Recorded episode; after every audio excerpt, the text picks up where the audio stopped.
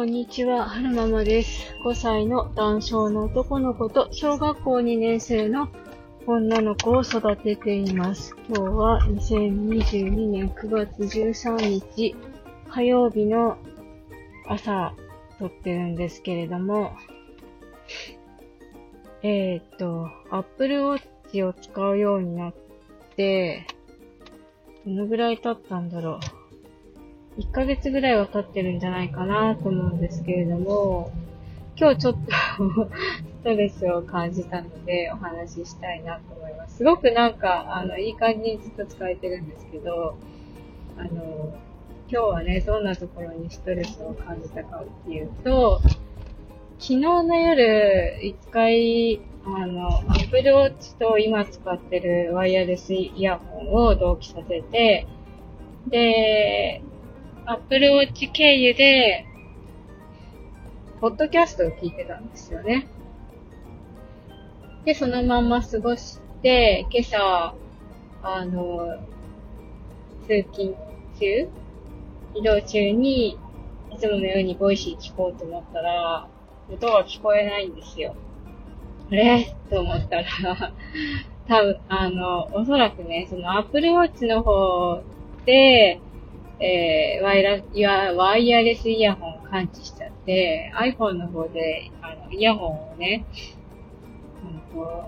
なんていうの、感知できなくなっちゃったんですよね。そう。だから、多分一回 Apple Watch の方のイヤホンの動機を、動機っていうか、うん、そうね、動機を解除しないと、再度 Apple Watch の、うん iPhone の方では、イヤホンの同期ができないような状態になってしまったんですよね。これすごいめんどくさいと思って。なんか、こういう、こういうストレスがあるから、どんどんどんどん Apple 製品が増えていくんですよね。これきっと、あの、AirPods だったら、あの、どの媒体使ってるかっていうのを AirPods 側で瞬時に判断して、あの、そっちでやってくれるんですよ。例えば、うん、iPhone 見てたら iPhone と同期。で、iPhone 見てなくって iPad 見てたら iPad と同期。で、iPhone もついてなくって iPad もついてなくって、Apple Watch で操作してるんだったら Apple Watch で、みたいな感じで、うんと、瞬時に判断してくれるんですけど、と思うんですけど、うん、Apple 製品じゃないから、その辺ちゃんとはなんか判断できなくって、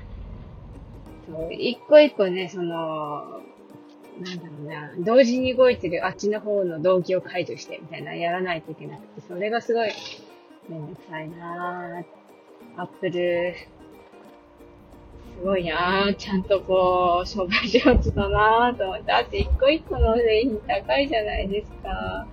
でも、その、ちょっとしたそういうストレスを、その、設けることによって、まくその、お客さんの、こっちや、こっちの方が便利だっていうね、なんだろう、思わせるっていうか、上手にできてるなぁ、悔しいなぁと思って過ごしてました。でも、なんか、あら、あらかたっていう使い方が、日本語の使い方が合ってるのかどうかわかんないんですけど、すごく、あのーいいなと思って使ってます。あの、なんだっけ、フィットビットセンスよりは。音取りたいなって思った時に、手元でピッてボタン操作して、すぐ録音ができるので、すごく、それは助かってます。なんか、子供たちの声取りたいなって思った時も、iPhone 取らずに手元でピッて録音できるし、最近の使い方としては、あの、不意に始まった夫との議論。最近多いのは、あの、夫の新人さんのことなんですけど、これ多分その、話してるだけだったら覚えてられなくて、どんどんこう、記憶が流れていくだろうなって思って、夫のとの議論が始まったピッて押しとき、押してるんですけど、そうすると、会話の内容が、うんと、記録されるので、後からね、振り返りやすいんですよ。ああ、あの時夫がこう言ってたなとか、あ自分はこういうこと言ってたなとか、思い出せるので、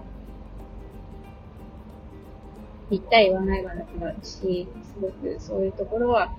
いいなと思って作ってます。えー、なんかこうね、アップル製品じゃなく、ない、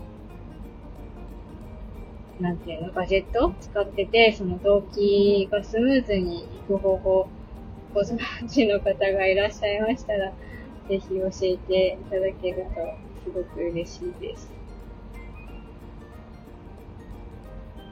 えーと、最後までお聴きくださいましてありがとうございました。それでは、また。